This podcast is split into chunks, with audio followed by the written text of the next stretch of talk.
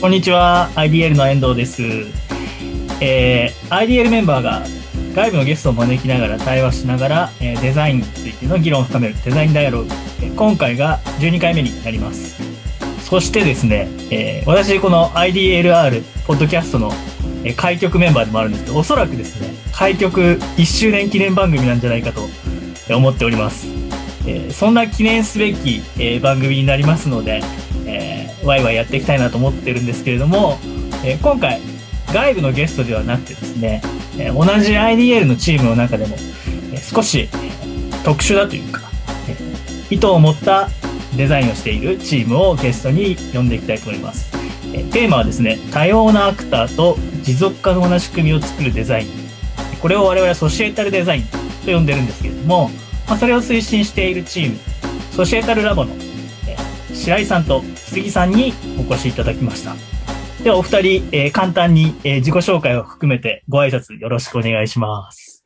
よろしくお願いしお願いします。よろしくお願いします。はいどっちからいきますか？じゃあ、白井さんから私いきますかね。簡単にすみません。あの、私は白井康介と言います。えっと、IDL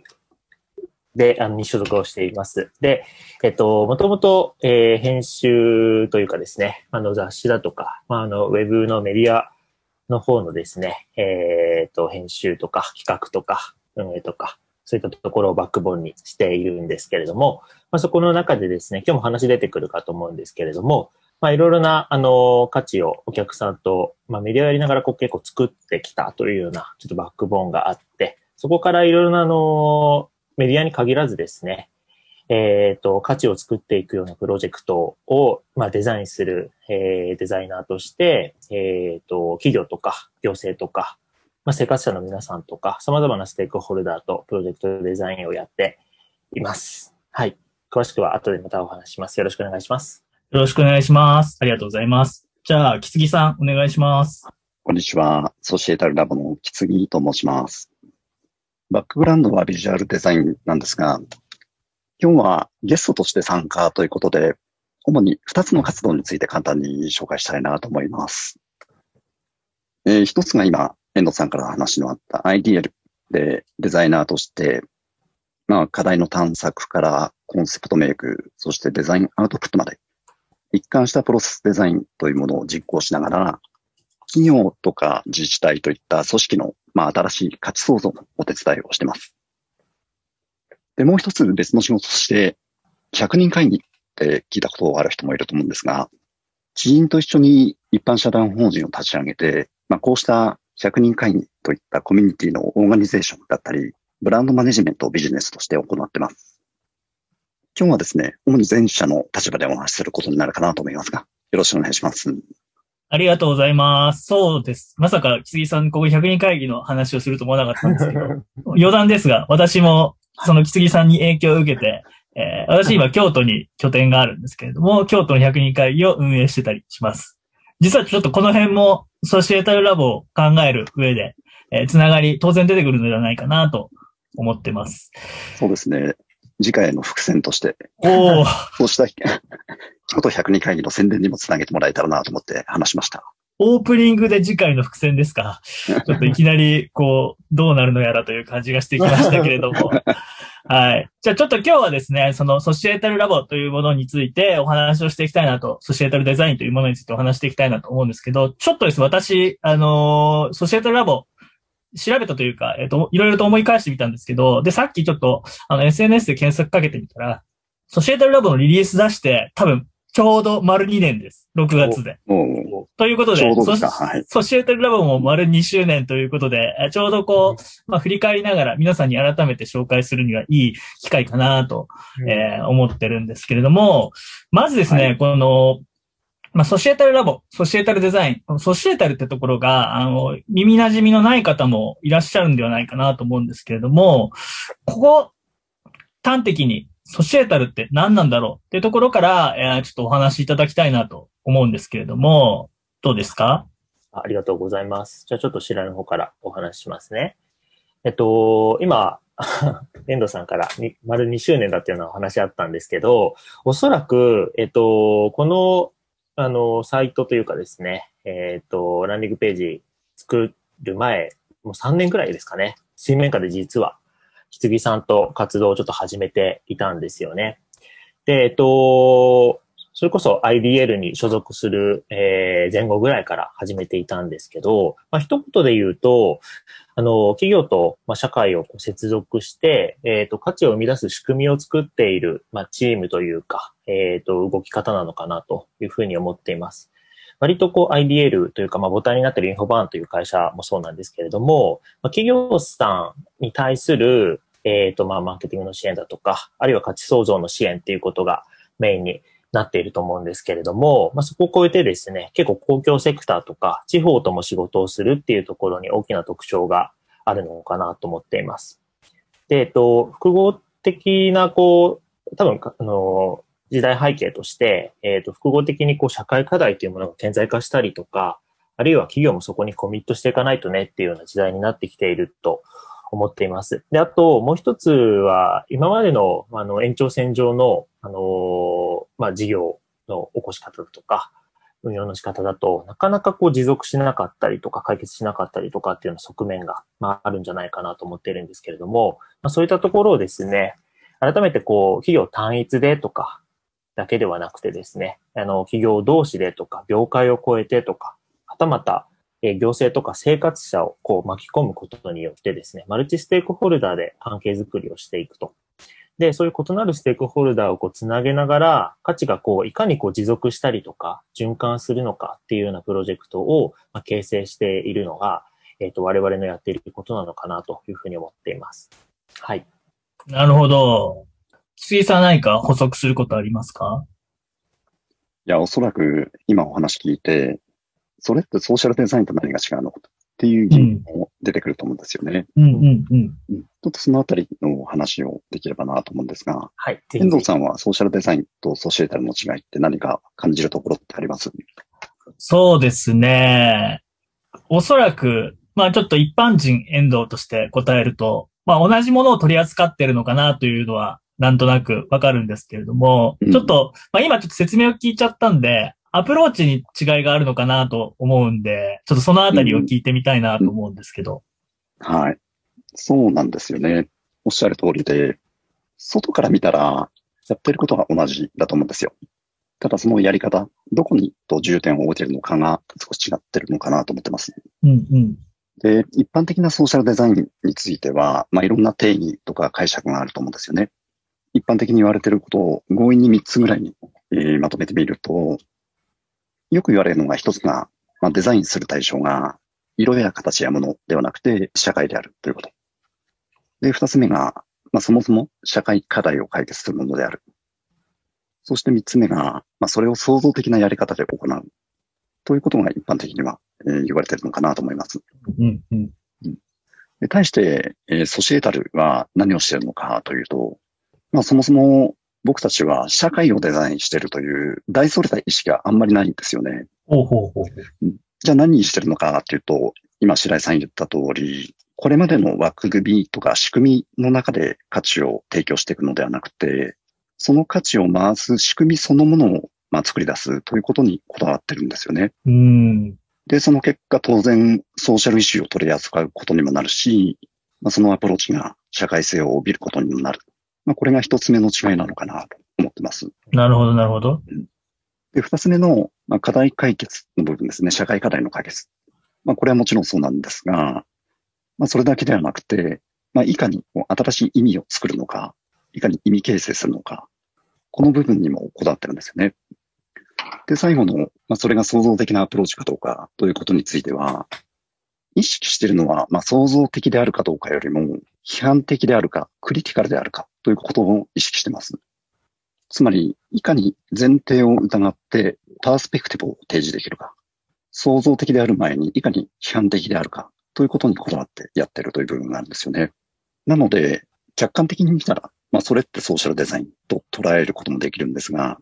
まあ、これまであえて自分たちがソーシャルデザインというものをしてると考えたり、えー、言ったりしたことはないですよね。うんうんうんうん。なんかこんな違いがあるのかなと考えてます。なるほど。非常に、こう、興味深い視点で一個一個掘り下げたい気持ちもあるんですけど、なんか一個一個繋がってる感じはしますよね。こう、批判的に、こう、ものを見て、今までの、こう、慣習、社会っていうのはやはり慣習であったりとか関係性で作られていくところは非常に大きいと思うんですけれども、そこの新しい仕組みを考えるとなると、そもそも批判的な視点でえー見ていく必要がありますし、そこに新しい意味を付与していく。っていうことが必要になってきますし、うん。その先に作られるものが社会を対象にするんではなくて、社会の仕組みなんですね。そこの部分が、えーちょっとユニークなのかなと思うんですけど、もうちょっとこう、具体的に見ていきたいなと思うんですけれども、うん。この、社会ではないっていうところ結構、デザインする対象が社会ではないというところが、あの、一番最初に来てたんで、面白いなと思うんですけれども、ここもう少し何かこう、具体的なというか、例出しながらとかでもいいんですけど、お話できるかなと思うんですが、いかがですか？そうですね。なんか社会、今の点で、例えばこう事例があるとすれば、えっ、と、単一の、あの、地方の中小企業をちょっと支援をしているんですけど、割とこうインフラ系の、あの、地域基盤を支えるような、あの、事業を行っている中小企業なんですけど、あの、そういったところの今、ビジョンデザインとか、えっ、と、いかにまあ、ブランディングをしていくかっていうところのお手伝いしているんですけど、割とその過程でも、えっ、と、まあ、インナーに閉じて、まあ、自分たちがやりたいことを探すっていうのはもちろんなんですけれども、こう、地域に出ていって、えっ、と、まあ、いろいろなステークホルダーの方々と、えっ、と、対話をしたりだとか、あるいは、外側の方々と、こう、こう、繋いでいく。いかにこう、エコシステムを形成していくかっていう観点でですね、プロジェクトにと臨んでいて、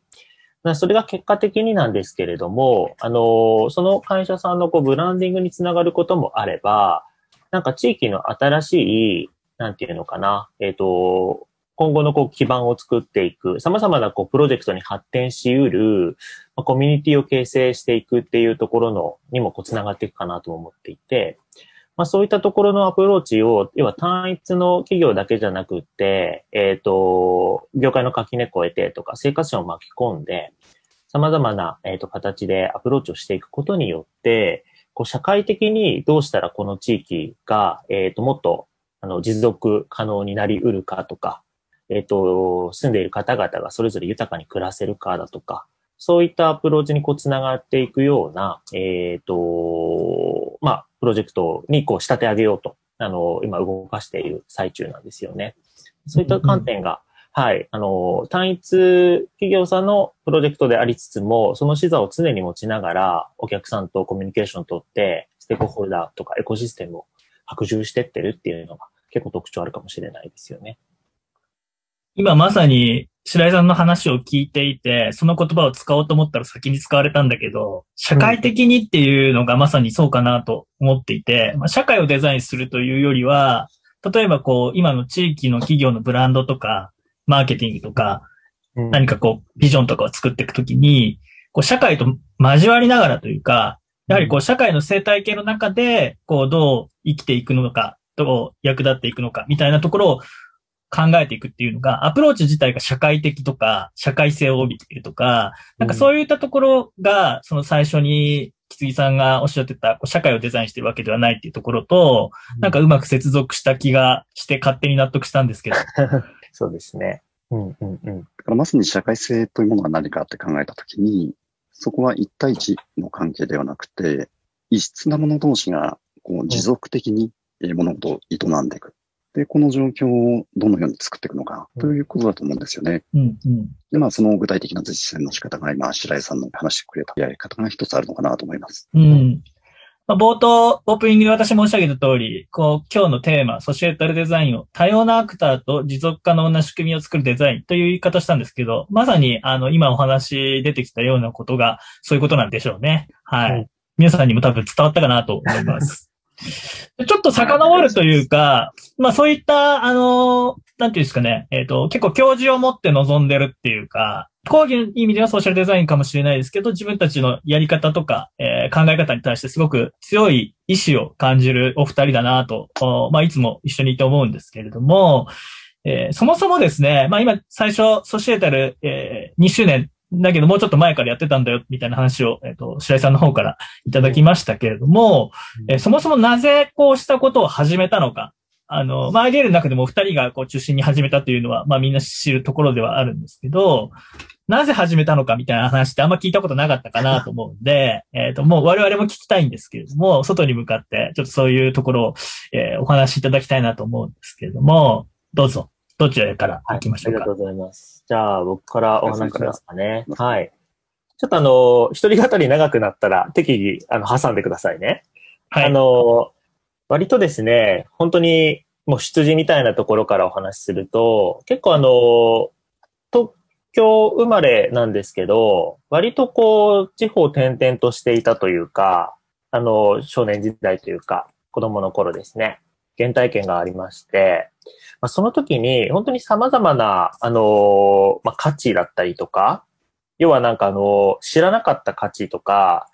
いろんな価値観とか文化とか、なんかそういったものが全然地域によってバラバラなんだなと。あるいは、えっと、いろいろと転々としてるがゆえに、別に、こう、比較していい悪いとかではないんですけれども、なんかこう、比較的に見れる、相対的に見れるみたいな目がこう養われていたなというところがあって、その中で結構あの、要は、こういった様々な多様、多様な、多様性というか、多様な価値観みたいなものがあって、なんかこう、まあそ、もそもあるんだなっていうところですね。まあ自分の中には結構ずっと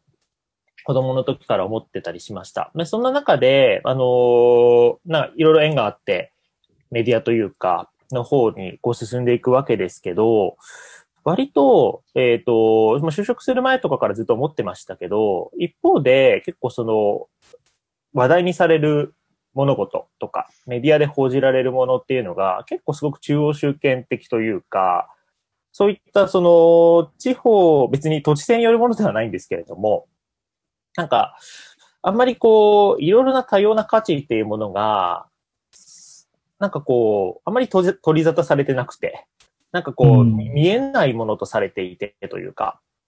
なんかそこら辺にすごく違和感を感じていて、なんか自分の仕事としては、えっ、ー雑誌にせよ、あのメディアにせよなんですけれども、なんかこう、まだ見えていないものをいかに価値として発掘していくかだとか、あるいは、その価値観というものを、なんかこう、多様にして、まあ見せていったりとか、っていうような観点でちょっと仕事をしてきたなというところがありました。で、えっと、もう一つで言うと、えっと、割と前の、あの、お仕事で結構大きい長年やらせていただいてたお仕事の中で、結構クライアントさんと共に、こう、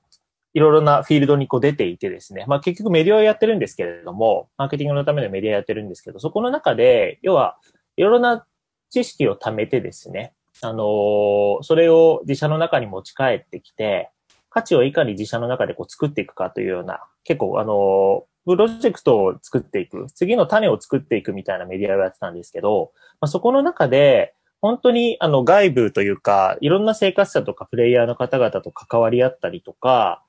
あるいはそ、あそこでこう、知を共有し合う。さらにこう、持ち帰ってきて、社内でも、あの、知を共有し合うみたいな、いろいろなこう、関わり合いを作りながら、新しい価値が生まれる可能性っていうのを、ずっとやってきたなと思っていて、なんかそこら辺が、遠藤さんもやられて、今まさにこう、実行しようとする、デザインするメディアっていうものにつながっていくと思うんですけど、なんかその、なんか、原型みたいなものをやってたんですよね。で、そこら辺からですね、本当に、単に、こう、なんか生産する企業と消費する、えっ、と、消費者っていうことじゃなくって、新しいこう価値の作り方っていうことの方が、こう持続可能だったりとか、新しいパターンみたいなものが生まれるんじゃないかなと思っていて、まあそういった形でちょっとプロジェクトをこうデザインをしていきたいなという観点で、ソシエタルラボにつながっていったのかなというふうにはちょっと思っています。なるほど。なんかあれですね、その、コーデザインとか、まあ、オープンイノベーションとか、まあ、こう、近年よく言われている、まあ、消費者と企業と、一緒になってというようなところであったりとか、そういったところをこう、ご自身の体験というか、うん。そうですね。実感としても持ってたみたいなところがあるんですかね。うん。あのーやっぱり結構長年クライアントワークだったので、まあ一方で、えっ、と、なんていうのかな、いい情報だとか、いいあの活動をされている方々がいても、なかなか、あの、単一企業だとコミットメントをできるもの、できないものっていうものが結構分かれてきたりとかもするので、もう少し、えっと、なんていうのかな、こう持続的な形で、なんかこう関わり合いを作れたりとか、まあ企業にとっても価値のある形を作っていくだとか、なんかそれぞれがこうサステナブルにこう活動していくような形っていうものがなんなんとか見出せないかなと。で、それは多分メディアをこう作っているっていうことを超えて、えっ、と、まあ、様々なプロジェクトをやってらっしゃる方々とか、外部の方とかとこう連携をして、フラットに活動していける訴状っていうものをこう作っていかなきゃいけないんだろうなっていうのは、あの、常々ちょっと感じていた部分がありますね。うん。なるほど。今の話聞くと、今やってるソシエタルラボの活動も、メディア活動と地続きというか、メディア活動そのものともこう思えるようになってくるんだけど、どうですか、遠藤さんとか、そのあたりの観点で言うと。あの、今ちょっと白井さんの言葉の中で、こう、印象的だったのが、その、見つけられてないとか、まだ知らされていない価値がこう、見えないもの、なかったものにされてしまうみたいなことって、確かにこのインターネットであったりとか、こう、SNS の時代でまだまだあるっていうのは確かにその通りだなと思いますし、やっぱり声が大きい人たちとか、あーまあ中央集権的なものの中で、えーそういったものがついえてしまうことが、まあ、全体的な持続可能性を奪ってるっていうのは本当にそうだなと思いますし、そういう意味で言うと、まあデザインもメディアも、まあこう、リサーチをするっていうところが結構、あの、スタート地点にはあるかなと思うんですけれども、こう見つけてくるってところは非常に大事ですし、うん。そして見つかったものを、こう、それだけで、えー、やっぱり見つからなかった理由もあるはずなんですよね。うんなんかその、それがだから持続できない理由はもしかしたら発信ができてないからかもしれないし、つながりがないからかもしれない。うんそういうことを考えていくと、今白井さんがおっしゃってたような、まあ、見つけただけではなくて、それをこう共有したりとか、関わり合う状態を作っていく。で、それがフラットに、えー、まあ、どっかにこう偏りがある状態ではなくて、えーお互いを生かし合えるような状況を作っていくっていうのは、まあ、メディア、私も編集畑の出なので、えーすごく理解できる話でしたし、社会との関わりの作り方としては、まあ、めちゃめちゃ、あのーシンプルにマッチするアプローチだなとうんなので、白井さんのこう、始めた理由というか、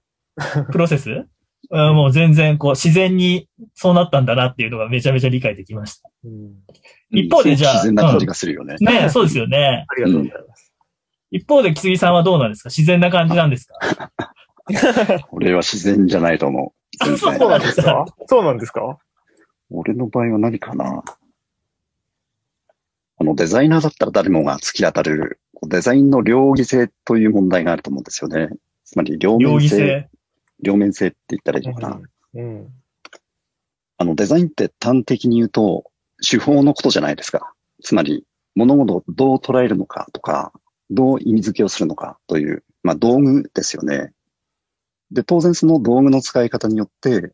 まあ、良い結果も生むこともあれば、悪い結果を生むこともあると。うん。で、これまで、まあ、経済成長というものを軸にして、まあ、産業とデザインというものが両輪になって、まあ、物事の効率性を高めて、時代を前に前に進めてきた結果、今いろんな問題がいろんな場所で起きてますよね。なんか僕自身がこういった流れを背景に、物事を均質化してきたことに対する大きな反省というものがあって、うん。つまり、クリエイティブのプロセスがどんどん均質化していく中で、そういったクリエイティブによる、まあ、パーセプティブな真実というものによって、まあ、価値観だったりとか、生活様式とか、または生活文化というものが、こうだんだんと均質化に向かってるんじゃないかなと思うようになったんですよね。うんまあ、そういった中で、まあ、自分のやってることに、まあ、疑問が出てきたと。まあ、そういった自己批判から、まさにここは白井さんの今の話にも通じるところなんだけれども、うんまあ、いかに異質なものを内包していくのか、その仕組みをどう作るのか、ということに対する関心がこう生まれてきて、うんで、今のソシエタルの活動に至ったという感じなんですよね。なるほど。深いですね。だから、なかなかね、繋がりにくいと思うんだけど、いや、そんなこともないんじゃないですか、その、例えばじゃあ、均質化ってものはどういうものをイメージしたらいいんですかね、我々は。いや、逆にここは、なんで異質なものがこう必要なのかお、そっちにしましょうかということ。が、半考えてみたいんだけど、うん。どうですか？単純に楽しいっていうのがありますよね。うん。異なるもの同士がこう、接続することだったり、異なる視点を取り入れることって、単純に楽しいってことがあるじゃないですか。うんうんううん。ん。でもそのことが結果的に、まあ、変化を許容したり、自分自身も変化して、うん。まあ、物事がサステナブルになることにつながってくる。うんうんうん。そうですよね。なんかその、木杉さんのその、デザイナーとしてのその、均質化っていうところで言うと、そのまあ、着るものであったりとか、住む場所であったりとかっていうものがこう、まあ、鳴らされていく感じはなんとなく皆さんイメージできると思うんですよね。大量消費型というか、モール的なものであったりとか、ファストファッション的なものであったり、消費社会的なもの。う。うんん。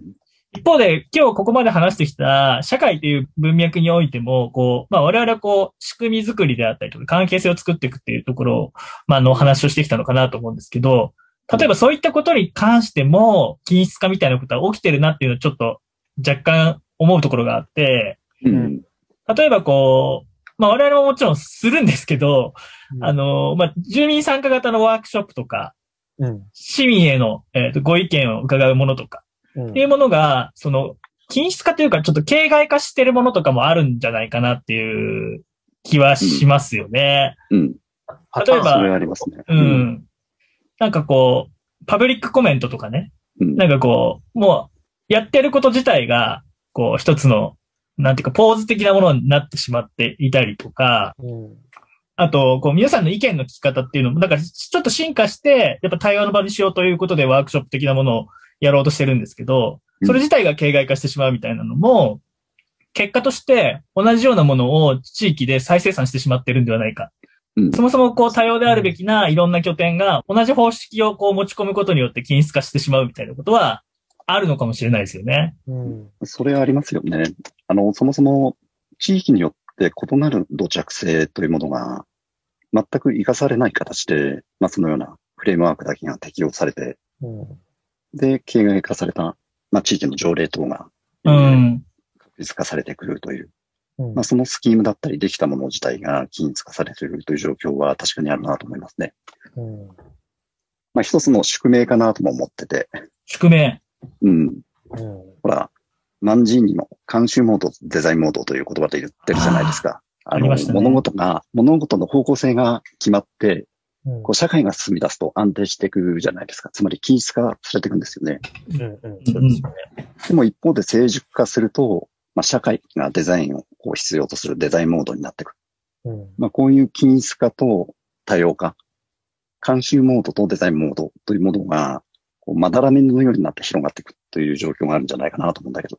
なるほど、なるほど。うん面白いですね。白井さん、そのあたりどうですか？そうですね。今のローカルの話で言ってましたけど、あの、企業とかの中でもそういうことが言えるのかなと思っていて、まあ、ちょっと古古いオープンイノベーション的な観点かもしれないですけど、割と、その、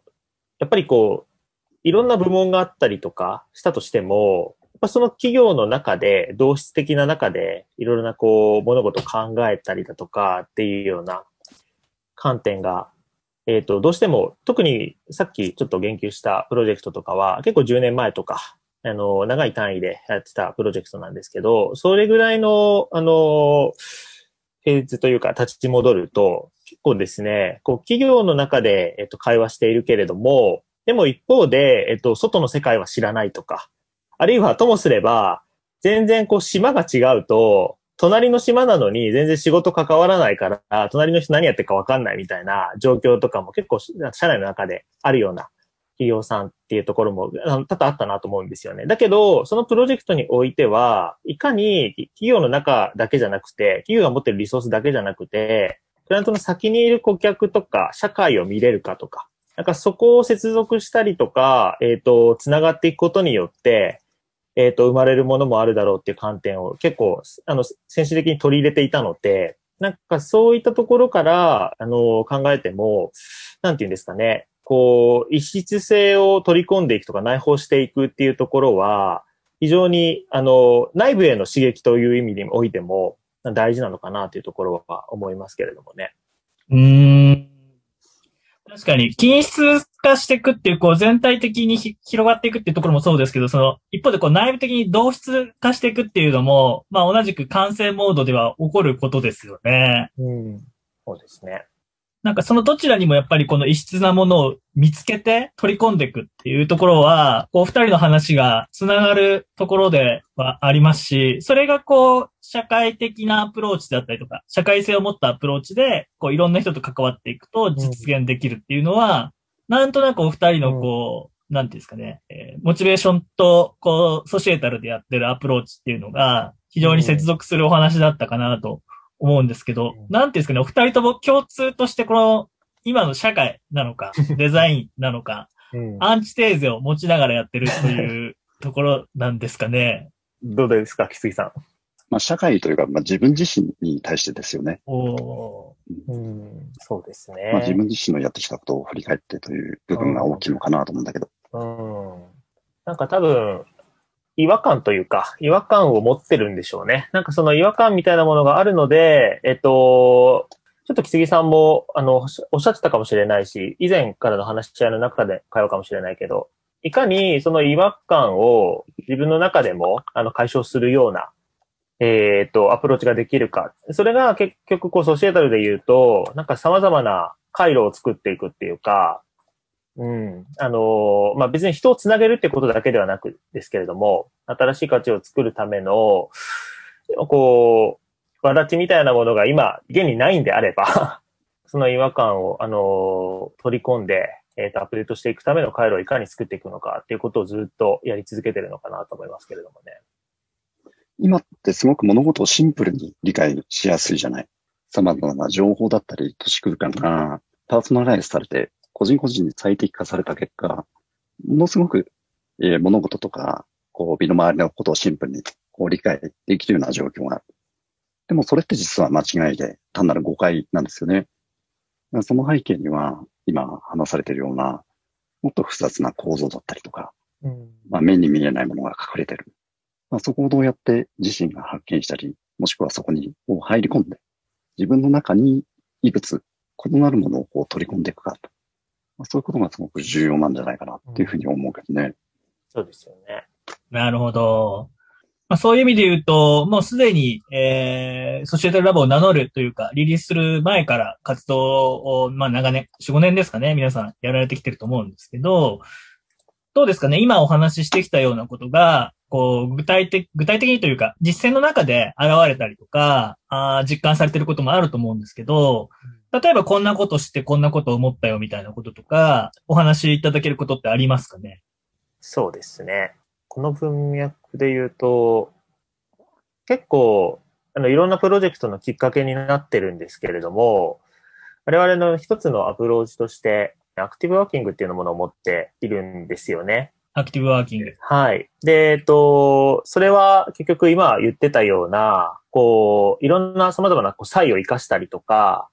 で、それでこう価値を発揮していくようなアプローチなんですけれども、まあ、ちょっと端的に言うとですね、えっと、まあ、ある土地、どっか土地において、場所において、まあ、テーマを決めてですね、で、そこに、えっと、様々な、まあ、ビジネスパーソンというか、業種を超えた、えっ、と、方々をお呼びして、あるいは生活者をお呼びすることもあると思うんですけど、専門家をお呼びしたりとか。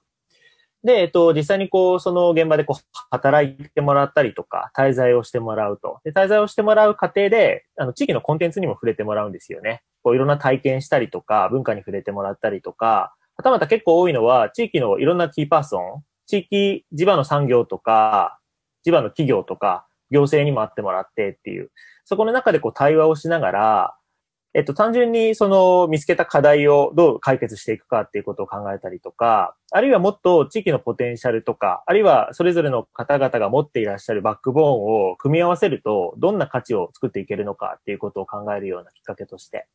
えっと、動かしているんですけれども、まあ、そういったアプローチをですね、きっかけに生まれているものっていうものが本当に様々あるなというふうに思っています。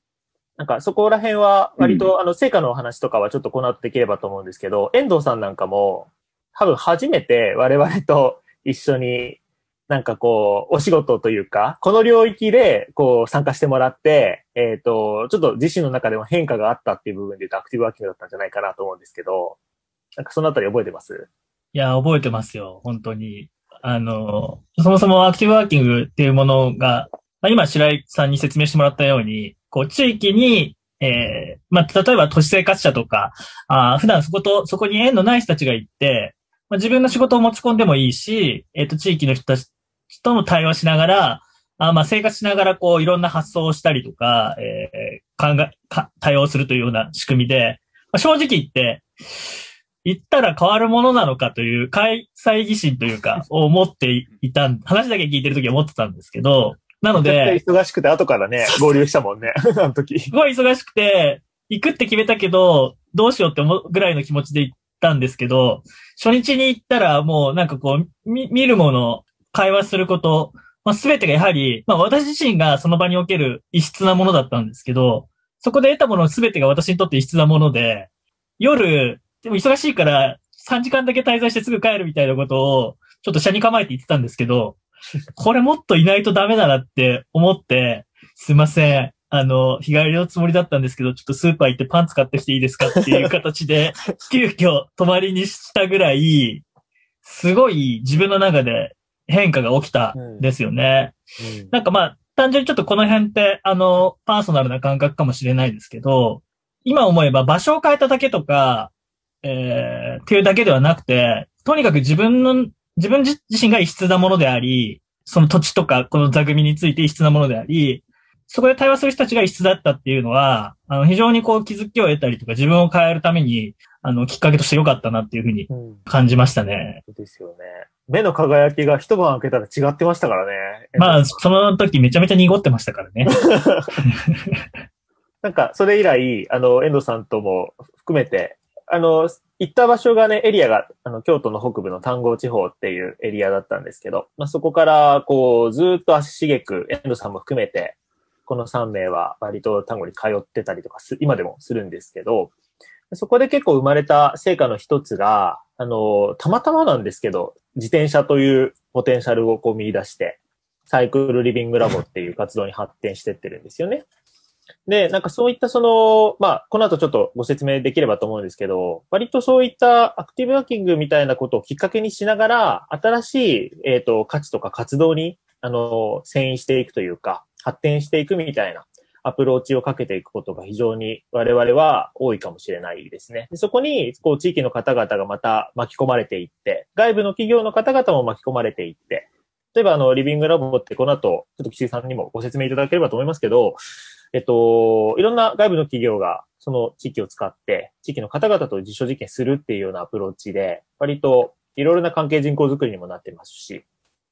なんかそういったアプローチに結構つながってきているっていうところはすごく面白いのかなというふうに思っています。そうですね。結果的にデザインしてるのは循環モデルなんだと思うんですよ。あの、今話されたアクティブワーキングというものを通じて、多様な視点から新しい価値というものを見つけて、その新しいコンテクストに基づいた、まあ、様々な人が交わって、で、活動の基盤を作っていく。で、この活動の基盤というのが、今回の例だとサイクルリビングラボなんですが、このリビングラボという基盤の中で、地域の様々なアクターが主体的に動き始めるという状況が生まれると。うん。サイクルリビングラボの場合は、具体的には、えっ、と、地域事業者の委員会というものができて、まあ、その委員会、かなり広域の北京都にまたがる委員会なんですが、まあ、その中で、まさに地域の事業者だったり、自治体の、まあ、ステークホルダーが、まあ、自分たちで、え観光サービスだったり、実証実験というものを行う、え組織というものを作って、それが仕組み化されつつある。こういった状況が地域外に対して波及していって、関心を持った地域外の企業だったり人が新たに入ってきて、新しいアイデアを広げたり、活動を始めるといった、いい形のね、サイクルが生まれてるんですよね。うんで、こういった新しい場に対して、もう一度アクティブワーキングによって、さらに、えー別のコンテクストを見つけていく。というトランジションしながらサイクルしていく。そういった一つのモデルというものを徐々にアップデートしながら、うん。地域に土着的に備わっているコンテクストというものを見つけながら展開していきたいなと思ってるんですよね。そうですよね。なるほど、なるほど。まあそういう意味では結構こう、地域そのその、まあ分散、白井さんのこう最初の話とかにもあったように、地域そのものが結構ね、あの、ぶそれぞれに価値がある、異なるものがそもそもある中で、えー、なんか汎用的にこれをやれば、まあ、あのーまあちょっとその均質化の話でもありましたけど、じゃあワークショップすれば条例ができるとかっていう話ではなくて、うん結構そのアクティブワーキング自体は、その違和感を見つける、気づきを見つける、そのためにこう異質なものと異質な人たちが混じり合うみたいなところから、まあ、そのテーマを見つけてきて、そこからコンテクストを作ってってっていうところは、あの、一つ我々の確立された手法かなと思うんですけど、うん。つまりそこで見つかって出来上がったコンテクストを、こう、よりこう、なんていうんですかね、多様性のある人たちとうん。反応し合いながら作っていくっていう意味で言うと、うんこのアプローチは均質化しなさそうな気もしますよね。そうなんですよ。だから、このツール自体は自分たちの占有物にするつもりはなくて、まさにこのプロセスを通じて、いろいろなステークホルダーが主体的に参加して想像する環境を作っていければいいなと思うんですよね。うんうんなの、で、まあ、このツール自体は皆さんとシェアして、その上に乗っかっていくサービスとかビジネスをどんどん生み出していきたいと思ってるんです。うんうんうん。なので、興味持ってくださる方がいれば、ぜひ連絡いただいて、まあ、自分たちと一緒に、このようなツールを使いながら、その地域に合った仕組みだったり、うんスキームというものをまた新しく作っていく。うんうん。で、手渡していく。ということをしていきたいなと思うんですよね。うん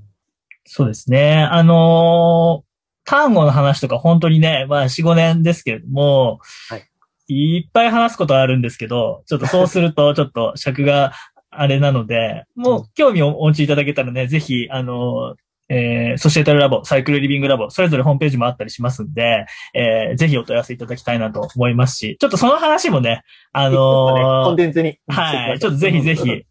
またどっかでしたいなと思うんですけど、ちょっとだいぶお時間もあ経ってきましたので、そろそろこう最後のチャプターに入りたいなと思うんですけど、えーまあ今、いろいろと、こう、それこそ、えー原体験的なものから、うんソシエタルラボが目指しているもの、ソシエタルラボとは何なのか、どういったことをしてきたのか、といったことをちょっとど少しずつかいつまみながらお話しいただいたと思うんですけど、まあ今、していること、これからしたいことについても、えーちょっと最後お伺いしたいなと思うんですけど、いかがでしょうか？はい。えーっと、そうですね。少し大きめの話からしていいですお願いかします。はいあの、つまりこれまでも話してきた通り、従来の確一的な価値を交換するシステムがどんどん機能不全を起こしていくといった現状の中で、まあ僕たちやりたいのは、まあ、それにとって変わる大きな仕組みを作っていきたいということではないんですよね。ではなくて、もっと小さなサブシステムのようなものをスモールに作って試していく。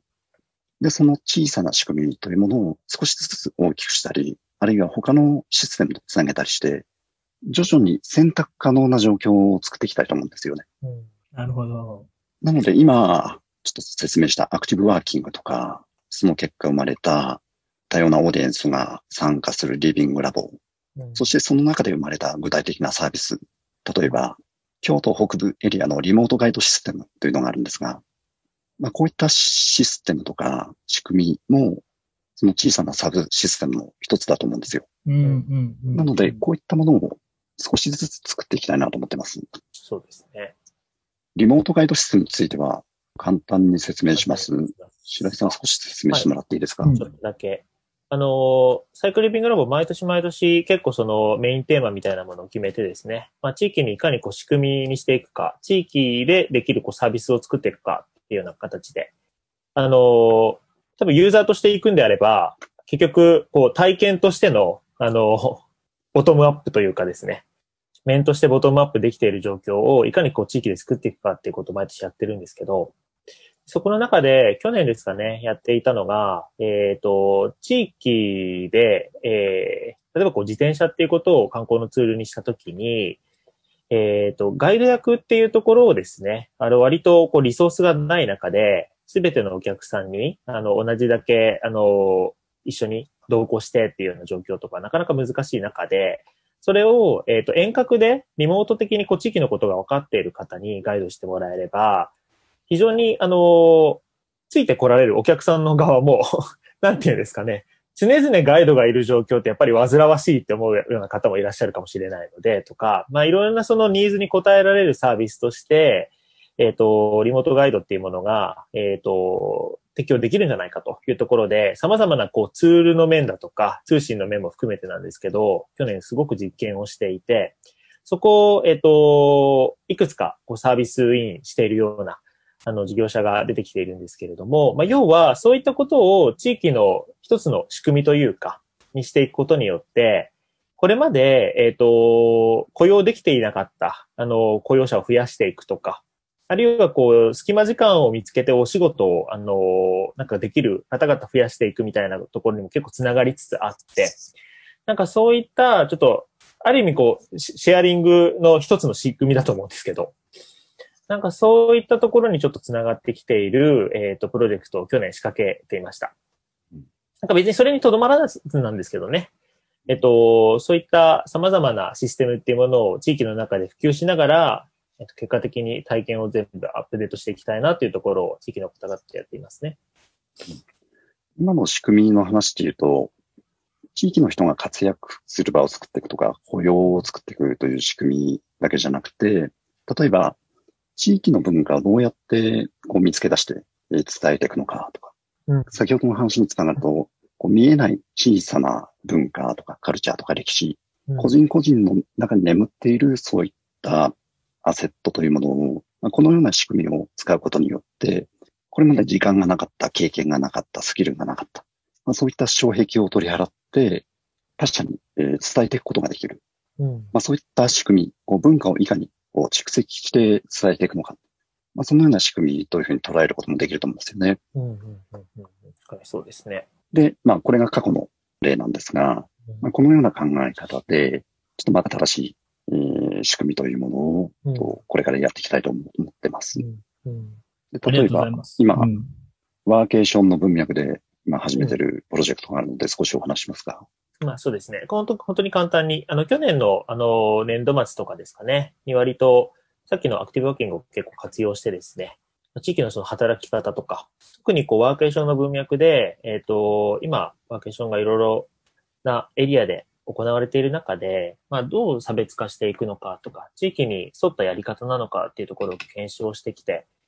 いたんですよね。で、そこから、こう、地域の事業者の方々と今話し合いをしていて、いかにそれを、あの、ワーケーションという、えっ、と、名前なのかどうかはさておきなんですけれども、地域に沿ったですね、やり方で、地域の事業者が連携したりだとか、そもそも地域のいろんな住民の方々とかも、そういったところに対応していくだとか、えっ、と、関わりしろを増やしていくっていう意味合いにおいて、コンソーシアムを作ってですね、えっ、と、持続的に、あの、動かしていくような、プロジェクトを作っていこうというような、えー試みを今始めている最中です。なんかそういったところ、テーマは、あの、ワンオブゼムなんですけど、そういった形でですね、多様なアクターが、あの、地域の中でも自律的に、あの、自発的に、あの、動くような場だとか、機械だとかを作っていって、そこにまた外部の方々が巻き込まれていく。で、結果的には地域の方々が自分たちのこう事業として継続的に動かしていけるものになっていくっていうようなサイクルをですね、あの、働くというような文脈でも作り上げているところですね。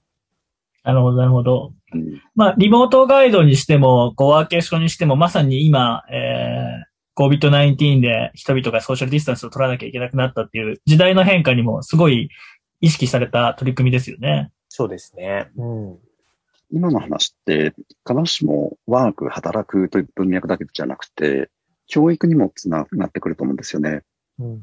あの、遠藤さんもよくわかると思うんだけど、やっぱり子供ができてから強く思うのが、うん。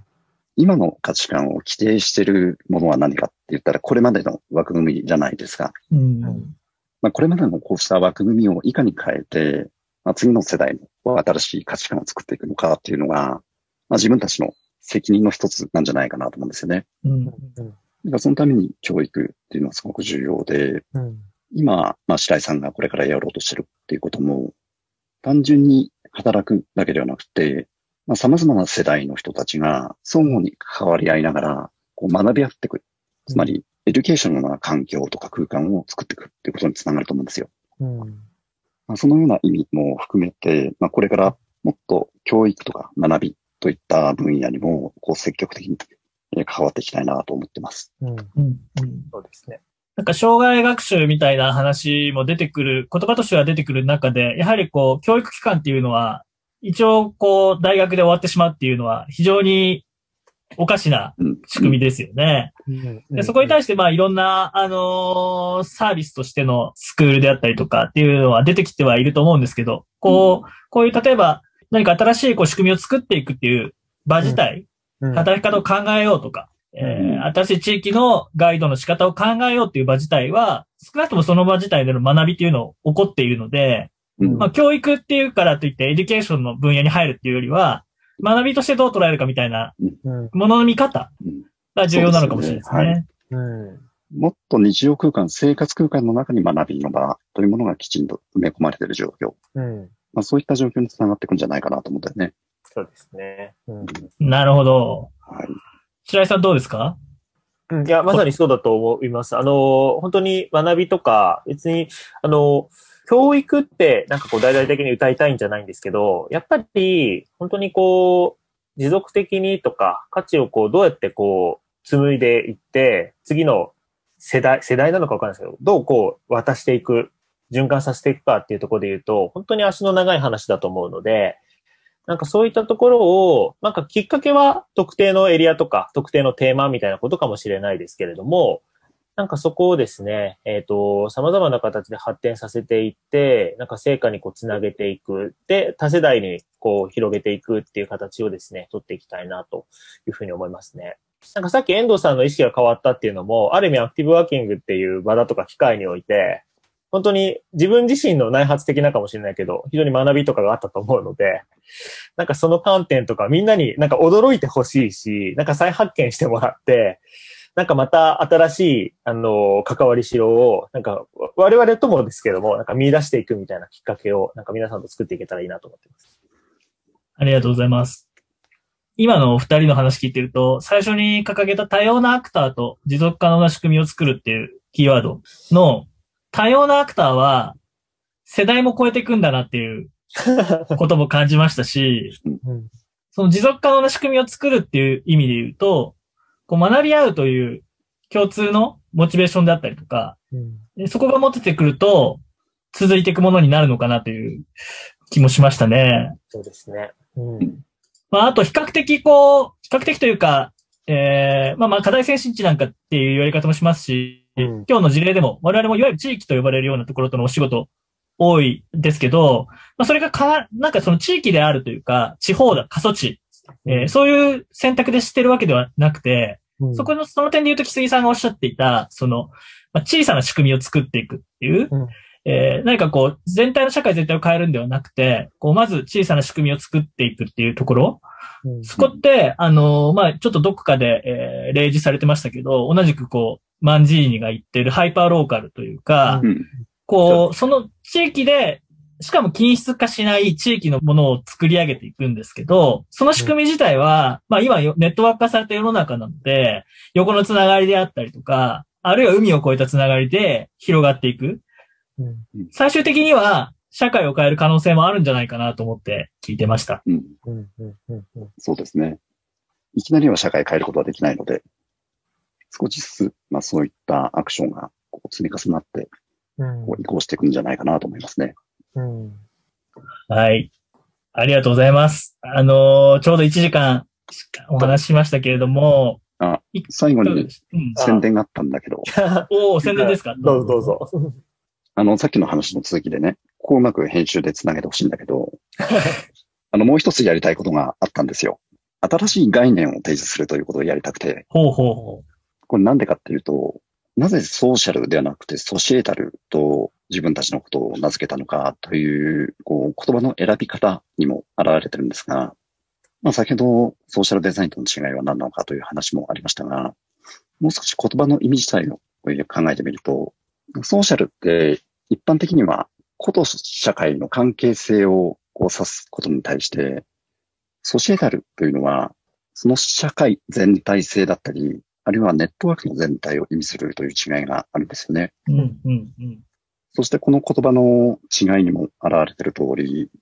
ソシエタルでは、この社会の全体をもっと挙手的に捉えて、新しいパースペクティブというものを提示するということができればいいなと思ってるんです。で、今考えてるのは、コノームという概念なんですが、うん。これはまた。今日、うん、時間もないので、また機会があったらお話しできればなと思うんですが、簡単に説明すると、今現在自立性ってすごく求められている傾向にあるじゃないですか。うん、うん、うん。でも果たして自律的に生きるというふうに個人だけに求めるだけでいいのかという疑問もあるんですよね。うん、うん。この自立っていうのは英語でオートノミーと言いますが、語源はオート、つまり自分とノモス、法とか規範に由来してるんですね。つまり自分の規範で生きるとか、自分で法を作って生きる。まあ、そんな意味だと思うんです。対してコノームというのは、まあ、こうだから、まあ、相互にノーム、規範を作っていく。つまり、相互の関わりの中でノーム、規範というものを作って、で、生活していくという考え方なんです。で、まだまだ概念としては生煮えなんですが、こうした新しい概念を、まあ、いろんな人と作って、共感してくださる方々を、プロジェクトを作っていく。まあ、そんなこともできればいいなと思ってます。なるほど。まあ、あの、同じような自立をテーマにした、例えば、えっと、中道体というような考え方なんかも少しずつ広がってたりしますし、非常に興味深いですよね。うんうんうんそうなんですよね。まあ、こういったことが企業にとってどんな意味があるのかって考えていくと、なるほど。まあ、例えばもっとサービスが広がるんじゃないかなと思って、こうした新しい概念というものをレンズとして用いることで、まあ、個人の価値観とかインサイトを捉え直すことができるんじゃないかなと思うんですよ。うんうんうん。で、その結果、どんな体験だったり、どんな価値を提供するのか、そのためのサービスやプロダクト、または企業と生活者の関係性、また社会の関係性はどうあるべきかという新しい発想につながっていくと思うんですね。うん。ですから、もし興味ある方いれば、ぜひ皆さんとね、えー一緒に作っていきたいと思いますので、機会があれば発表したいと思いますうん。楽しみにしてもらえればなと思います。ぜひぜひ、ありがとうございます。最後に、こう、まだまだ次のテーマになりそうなものも提示していただきまして、面白かったですけど、白井さんは何か言い残したことありますか？いやいやいやいや、大丈夫ですよ。あの、今日非常に、なんかどうなるかなと思ってましたけど、すごい楽しかったです。で、思った以上楽しかったですね。楽しかったですね。で、多分ね、結構あの、一個一個が、一個一個が多分ですね、話せることいっぱいあるなと思うので、またちょっとなんかこう、機会見つけて、なんか対話テーマ決めてやっていきたいなと思いますし、なんかこう、進行中のものとかもご紹介できたらなというふうに思いますので、はい。遠藤さんも含めて、ぜひちょっと引き続きお話できたら嬉しいです。そうですね。今更ですが、私もソシエタルラボの一員だと思ってやっておりますので。はい。はーいです。よ。今度遠藤さん話しましょはい、ぜひぜひ。そういう意味ではね、我々のこうソシエタルラボ自体も、こう社会的に、社会性を持って活動しているチームなり、プロジェクトですので、ぜひこう、えーリスナーの皆さん、いろんな企業の方、いろんな地域の方、個人の方と関わりながら、えー今話してきたようなことを成し遂げていきたいと思ってますので、ぜひ、えーお気軽にお声掛けいただければなと思ってます。各種インフォワン IDL の、えー SNS のアカウントなんかもフォローしていただいて、えーどしどしコンタクト取っていただければなと思います。はい。というわけで今日は、えー今1時間ちょっとですかね、お話してきましたが、えーソシエタルラボの、えー白井さん、木杉さんをお招きしてデザインダイアログやっていきました。えー第2回もありそうな気がしてますので、えー楽しみにお待ちください。じゃあお二人ありがとうございました。あありがとうございました。う。ありがとうございました。りがとうございました。では、また次の番組でお会いしましょう。さようなら。さようなら。